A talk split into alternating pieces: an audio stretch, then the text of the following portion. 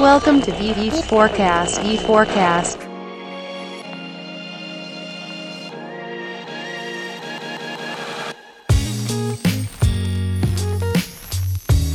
Este é o V4Cast, o podcast da V4 Company. Aqui entrevistamos grandes nomes do mercado e te deixamos por dentro das notícias mais relevantes do marketing digital do Brasil e do mundo.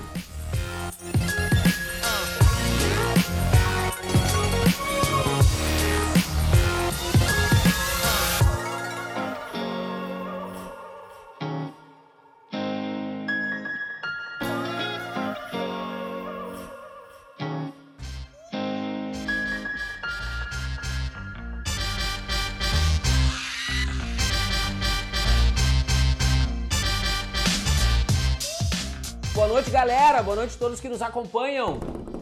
Hoje vocês podem ver, eu tô sozinho na bancada, tô abandonado pelos meus sócios. Um tá na gringa, os outros estão em casa, mas isso não me impede de estar aqui, tá falando contigo, querendo sacar as tuas dúvidas e a tua experiência. Tá bom? Um aspecto muito forte, cara, que eu venho discutindo com o Denner aí nas nossas reuniões de acompanhamento, para ele sacar como é que as coisas estão indo aqui na V4 Matriz, ao mesmo tempo que a gente tem. Que barulheira, cara. Ao mesmo tempo que a gente tenta entender como tá sendo a experiência dele lá, são as diferenças um pouco que a gente vê no mercado americano, que a gente vê no mercado brasileiro, muito do que a gente saca que a gente pode fazer diferente a partir de agora, para quem sabe estar tá mais perto dos americanos, mais perto de onde esse mercado é mais maduro e desenvolvido. E eu te pontuo agora, Denner, vem comigo. Tá atento aí, cara, como é que estão as coisas em Washington? Eu que já vi o teu frame, fiquei bastante animado. Narra um pouco pra gente aí o que que tá sendo da tua rotina, cara.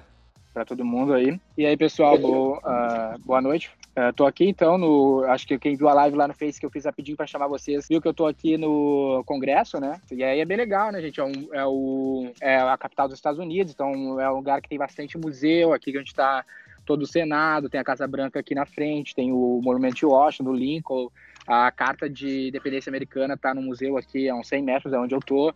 Então, é uma cidade bem emblemática, assim, é uma cidade que eu mais estou gostando até agora. Estou tentando viajar tanto em cidades grandes, como Atlanta, aqui, DC, Nova York, é a próxima cidade que eu vou, tanto como cidades pequenas, como Richmond e Charlotte, para conseguir ter toda a perspectiva da cultura americana, que é o real dos Estados Unidos, né? Que eu falo que Miami, chega em Miami, para quem já foi, é que a gente chegar em direito internacional, é como se tu é uma cidade turística e tudo mais, e não é o real Brasil, vamos dizer assim, de internacional. Já o, é a mesma coisa para Miami. Então, cara, eu tenho algumas percepções aqui que eu posso comentar com vocês das cidades que eu passei pós. Até posso começar por Atlanta, que foi a cidade que eu foi a primeira cidade que eu tive pós. Foi a cidade que eu estava na última live, né? Na última live eu estava em Atlanta, ainda passei mais um dia em Atlanta após a live, onde eu tive uma reunião com uma brasileira que trabalha numa empresa chamada N3, né? Fica aí para vocês a referência, uma empresa que eu não, não conhecia antes aqui.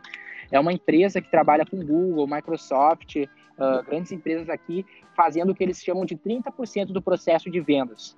Uh, eles chamam assim, é muito baseado no modelo de vendas da Salesforce, aonde eles fazem um processo de atendimento ativo de leads.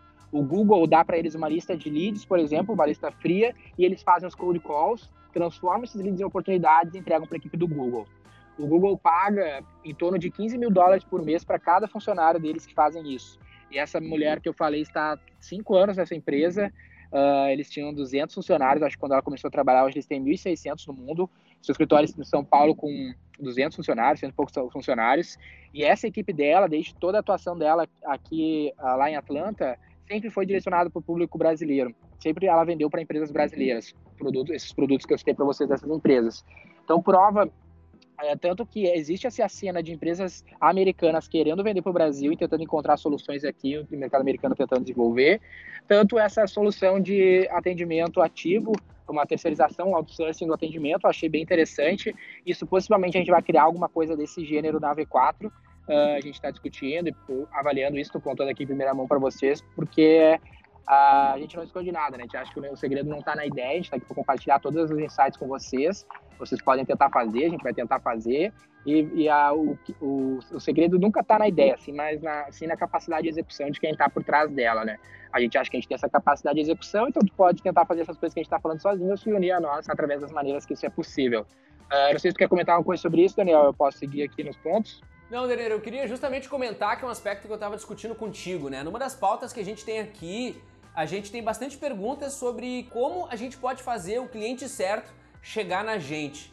Aqui no Brasil a gente tem uma visão bem forte quanto a isso, né? A própria V4, a gente trabalha muito para gerar oportunidades para nós mesmos. Grande parte do valor que a gente gera para os nossos clientes é conseguir gerar essa demanda comercial para eles, justamente porque existe assim uma aversão a esse esforço ativo de vendas. Acho que o mercado é tão saturado com isso, com o telemarketing das operadoras de telefone, com o telemarketing de operadoras de uh, serviços de grande abrangência, como internet, telefone, TV a cabo, muitos das dinâmicas que mais nos geram frustração são daquelas dinâmicas que dependem da venda ativa. Então muitas empresas acabam tentando sempre buscar alternativas não só inserindo como inbound marketing, a gente pode perceber o boom do conceito inbound marketing no Brasil aí nos últimos três ou quatro anos, de como isso se popularizou, que é sempre uma dinâmica de tentar gerar uma demanda comercial que não depende do meu esforço unilateral de penetrar nesse cliente, de penetrar nessa demanda.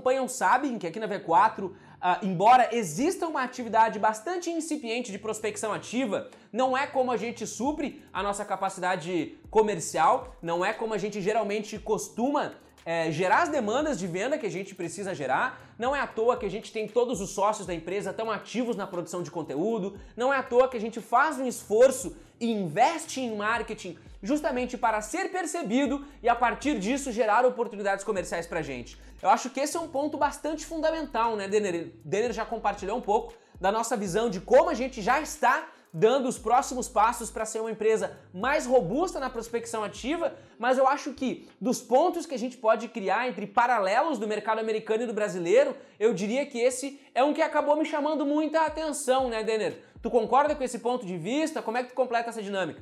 É, para mim foi uma surpresa, porque o que, que a gente vê, a gente acha que eles vão ter estratégias mirabolantes. Por exemplo, quem está no Brasil só tem acesso ao mercado americano através da internet. Né? Então a gente acha que o que a gente está vendo dos produtores de conteúdo americano é a realidade do mercado americano. Então por isso que eu quis vir aqui fazer essa viagem em diversas cidades, em diversos estados para conhecer a realidade. E a realidade não é muito essa não. Os caras fazem estratégias tradicionais, desde a, do cold call que eu estou falando para vocês até um embalde marketing que não é tão tradicional, porque eles são muito focados num lance que a gente fala bastante na V4, que é diversificação né, de, de estratégias, não focam numa estratégia só. Então, porra, é o Google, não tem produto, a gente já falou isso quando a gente fala de atendimento, não tem produto mais self-service que o Google. Mas, cara, os bichos estão terceirizando o processo de prospecção ativa, entendeu? Isso é um lance que a gente vai certamente trazer, porque, óbvio, com o crescimento da tua necessidade, hoje a V4 supre toda a sua necessidade sem até falta braço para atender a própria demanda que a gente já gera. Então a gente vê que quando tu precisa dar uma escala maior ou pegar clientes mais complexos, tu não vai conseguir necessariamente esse cliente no embalde, entendeu? Tu vai precisar de um processo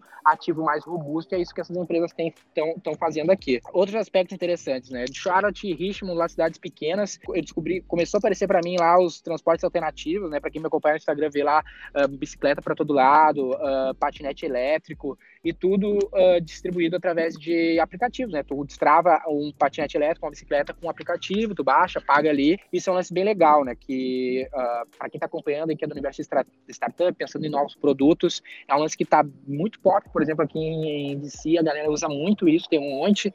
Eu descobri também uma empresa chinesa, lá não vou lembrar o nome agora de bike, que também está começando a operação em São Paulo, que já vale mais de um bilhão de dólares só de share bike, assim. Óbvio, aqui a gente tem um universo uh, onde a sei lá, acho que é um lugar, é um lugar do mundo onde a maior porcentagem da população está entre China e Estados Unidos tem smartphone e acesso à internet tranquilamente. Então isso facilita esse tipo de, de solução e eu acredito que esse tipo de solução deve chegar no Brasil.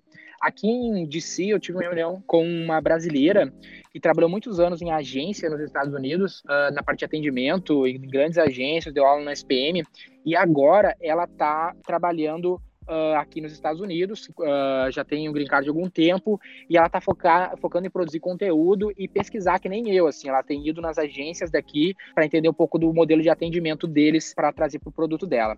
O que eu, conversando com ela, as outras oportunidades que eu tive de conversar com outros caras da web.com, uma grande empresa de marketing digital aqui, eu já falei dela, bem parecida com a V4 até, é que a gente, nós V4, a gente está bem avançado no conceito de marketing. Né? Eu tenho falado isso para vocês, não sei o quanto você está ouvindo a gente aqui, você é novo ou não, mas o conceito de agência tradicional, que não é o conceito da V4, ele é um conceito que está bem em declínio aqui, o declínio está mais avançado aqui no Brasil. Então, o conceito novo, por exemplo, a Web.com, ela tem um slogan, uh, Our Business is to Improve Yours. E o nosso slogan é Our Business to Sell Yours. Então, a gente tem um slogan triparecido e eles são a maior empresa de marketing digital hoje aqui nos Estados Unidos, com 2 mil funcionários. A sede deles em Jacksonville, eu tive lá com o VP de vendas, que é brasileiro. Então, isso é legal. Isso, para nós, particularmente, prova que nosso modelo está avançado uh, em relação ao que eles têm aqui. E é bom, no fim das contas não nos traz muitos insights diferentes. Eu te peguei alguns insights sobre a forma como eles operam, mas nada, nada muito interessante a se compartilhar. Mais uma prova de que o nosso conceito está bem avançado. Não sei se você quer comentar alguma coisa ou não. É isso que eu ia dizer, cara, porque o que tu pontua aí, né, de que o nosso modelo de, porra, a gente não é uma agência, a gente não quer vender hora homem, a gente não quer vender job, a gente quer vender aquela solução para o cliente. O que, que a gente quer fazer é ser um braço do cliente que vai resolver o problema dele e não ser alguém que vai entregar algo para o cliente que teoricamente com esse algo o cliente vai resolver o problema, né?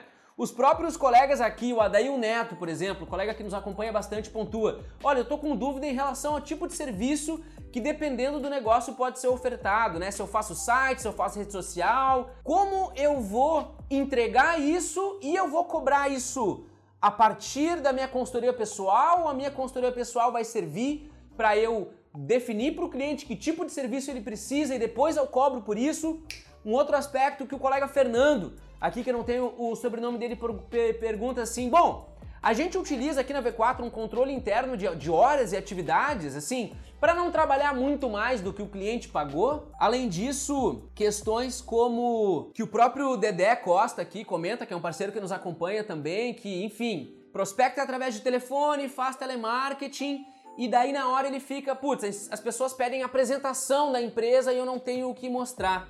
Ou muitas vezes, até o Maurício perguntando aqui, bom, eu fiz uma boa reunião com o cliente, ele se mostrou interessado e eu caio naquele velho vou analisar. Aqui nos lives da V4, ainda nos períodos em que o Denner estava aqui à minha direita, ao alcance da minha palma, a gente abordou muito desses tipos de problema, né? Mas muito quando a gente olha para isso, a gente ainda tem na mente aquela visão de fazedor de coisas, não é mesmo? Ah, eu sou um fazedor de site, eu sou um fazedor de campanha, eu sou um fazedor de e-mail marketing ou de design gráfico, e cada vez a gente entende que assim, esse é o modelo que era a agência. Mad Men em 1960, todo esse mercado que a gente conhece muito bem, que é cara, eu tenho algo para te entregar e eu sou cobrado por isso. E esse é um drama que eu te pontuo, Denner. Parece que as empresas aí, elas não estão preocupadas em vender o serviço de prospecção ativas, como a N3 lá, com a, com a Cris que tu comentou, que tu trouxe aqui. É, parece muito mais que a N3 está preocupada em entregar leads qualificados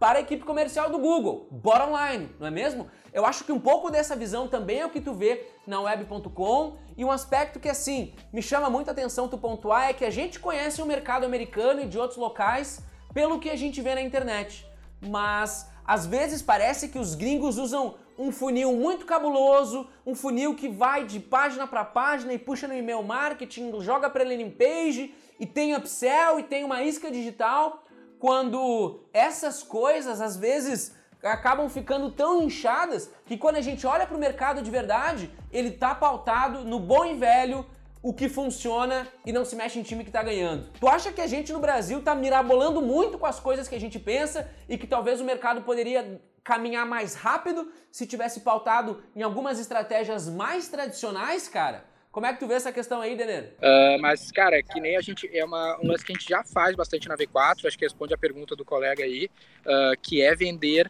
A gente vende a solução, a gente não vende o produto, o serviço, né? A gente vende o que o cara quer. Inclusive a N3 lá, que faz prospecção, entrega de oportunidades, ela cobra por resultado.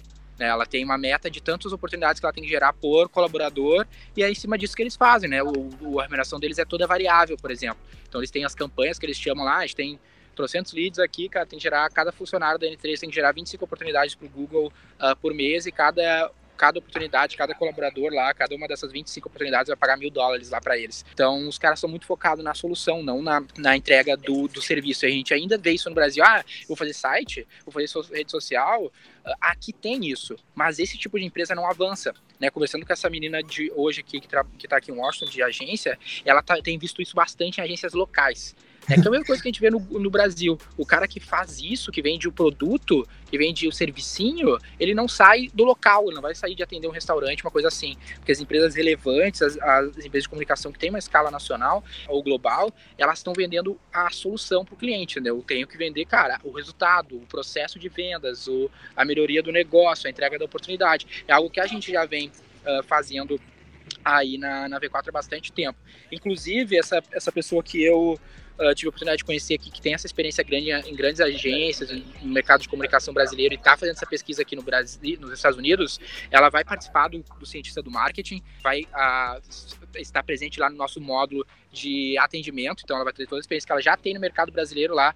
Acho que ela tem, cara, 25 anos, confirmar isso, 25 anos de, de, atendimento no Brasil, as maiores agências. Lá ela é natural do Rio e tá fazendo essa pesquisa aqui nos Estados Unidos, tem tudo a ver com o que a gente quer. Mas, cara, é um pouco disso que tá rolando. Amanhã deve entrar um vídeo aí com mais um resumo da minha no meu período na Flórida, né? Toda terça-feira vai entrar, tô postando bastante coisa no Instagram lá, no Stories, se você não teve a oportunidade de acompanhar, comece a acompanhar a partir de agora e dá uma olhada nos meus highlights salvos lá e a gente segue conversando. É, não, exatamente. Isso que tu pontua, Denner, é algo que a gente sempre traz sobre como é importante discutir com o diretor de negócios da Dell, o diretor de negócios da RBS, o cara que está à frente do e-commerce da Arezzo, um dos maiores e-commerce calçadistas do Brasil, que esses caras, eles eles são diferentes do que a gente está tentando propor, né? Além da gente, da gente como prestador de serviço, tentando combater aquele conceito agência, não ser compreendido como uma agência que é um grande um grande desafio da nossa atuação, a gente vem tentando trazer isso no discurso, coisas que agora o Denner vê validando. Então esse é um aspecto que a gente sempre aborda. Bom, a gente está aqui colocando a nossa cara, falando sobre o mercado, tentando apontar o que, que tem de negativo no momento onde a gente está, o que, que tem de positivo e assim. A V4 faz um esforço muito grande de ter uma visão maior do que a gente tem. Aqui do nosso headquarters em Porto Alegre, aqui na região de Porto Alegre, no Rio Grande do Sul, a gente não pode ver muito além do que os nossos olhos oferecem, né? Ou a gente vai ter a mesma visão que muitos colegas de vocês também têm, olhando o mercado americano de fora. Então, desde 2017, a gente tem criado estratégias para entender, cara, como a gente pode entender o mercado fora daqui sem estar olhando através de um binóculo que vai nos dar uma visão muito segmentada, que é o que a internet oferece, por exemplo.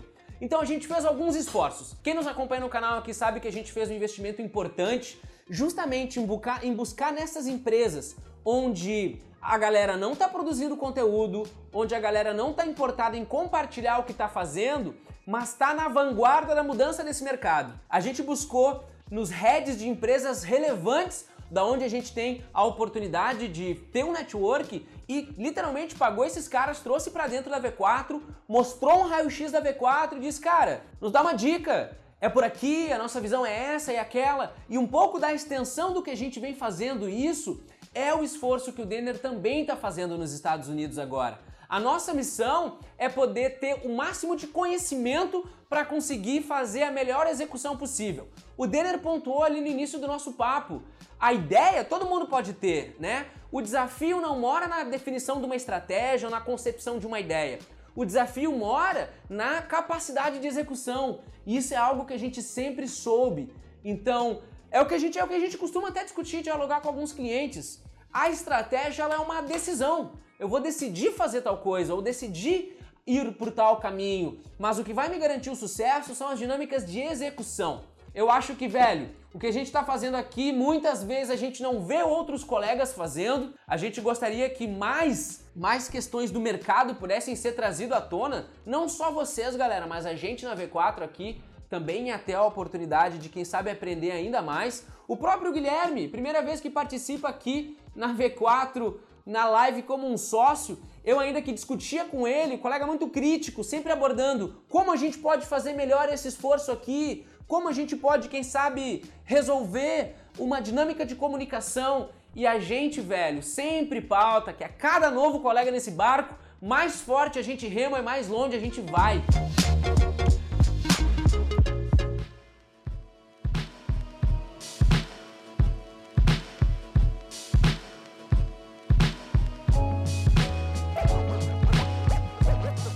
O Leonardo Razeira pontua, Daniel, para o iniciante é melhor focar num nicho ou atender geral. Vocês têm alguma listagem dos segmentos mais produtivos para assessoria de marketing digital? Aí, Leonardo, eu vou te dar um pouco da experiência nossa. Quando a gente uh, fundou a V4, e eu não digo a gente porque não estava aqui presente, quando o Denner fundou a V4, ele tinha um approach um pouco mais aberto de atender a diferentes uh, nichos de mercado e a gente veio descobrindo que poderia ser uma oportunidade de nichar e atuar somente com moda. A gente tem mais conteúdos que a gente explora isso, quem sabe tu pode procurar depois, mas para resumir essa dinâmica, quando eu conheci o Denner, conheci a V4, me tornei sócio, a gente era V4 Web Fashion Marketing, porque a gente confiava muito que o setor de moda era o, mais, era o que mais comprava online e onde a gente poderia ter uma maior possibilidade de crescimento. A gente passou uns dois anos batendo cabeça, aprendendo muito, mas batendo muita cabeça na limitação do nicho e a gente veio a entender que para nós funcionou muito mais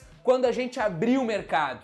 E quando você me pergunta, cara, listagem de segmentos mais produtivos, eu não necessariamente consigo te pontuar os segmentos, mas algo que a gente percebe muito, que a gente tem uma grande chance de assertibilidade, é quando a gente tem um, uma empresa que tem como público-alvo um B2C, uma empresa que vende direto para o consumer e que esse perfil de público vai estar de maneira muito fácil e segmentável nas redes sociais. E outra coisa, quanto mais do interior essa possível empresa for, maior produtividade do investimento de mídia a gente vai ter. Todo mundo sabe que na internet, quando a gente investe em mídia, basicamente a gente é cobrado ou pelo custo do clique ou pelo custo de mil impressões, e isso se dá pela competitividade. Quantas pessoas anunciando pelo mesmo público-alvo que eu tenho?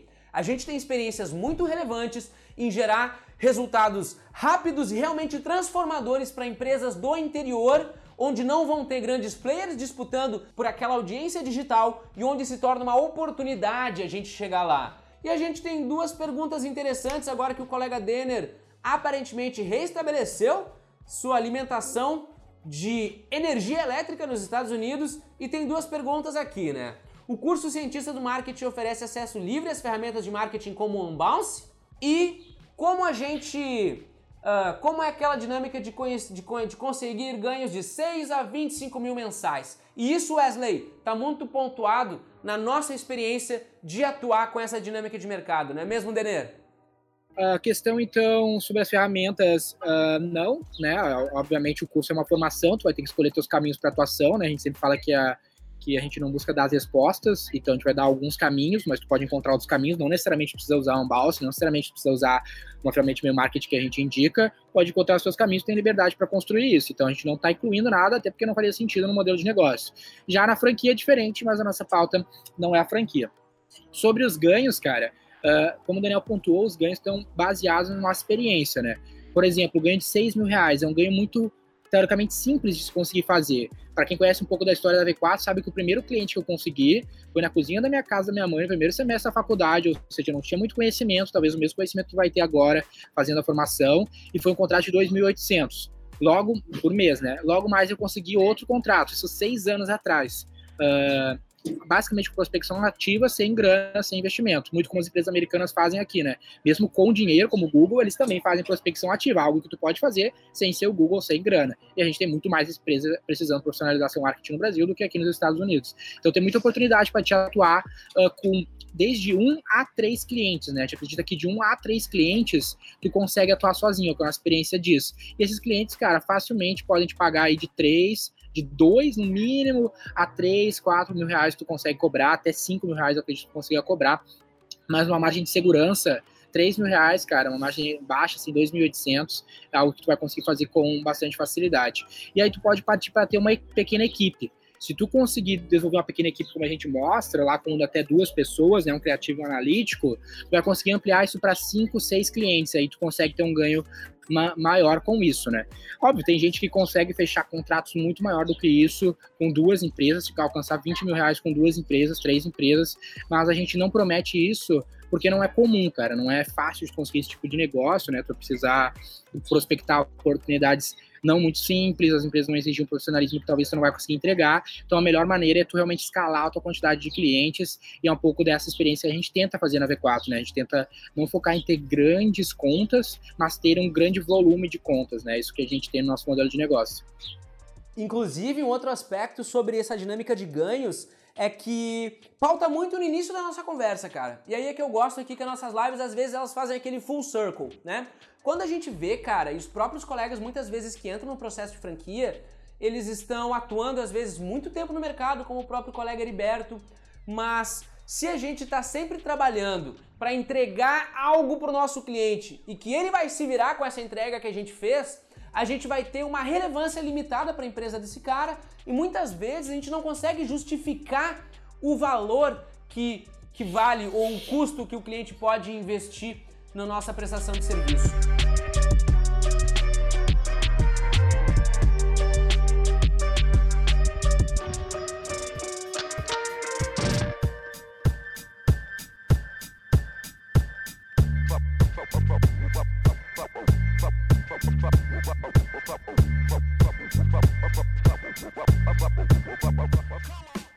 Eu tô querendo fechar essa live, cheguei 10 para 6 aqui na firma, sofri o dia inteiro com problema de internet brasileira. Tô cansado, galera. Vou meter uma janta. Sugiro mesmo a todos vocês. Muito boa noite. Falou, Denner, a gente conversa na sequência aí, no Zap Zap, como a galera costuma dizer. E eu tô aqui dropando meu mic, indo embora, galera, que eu tô cansado. Valeu, pessoal. Boa noite.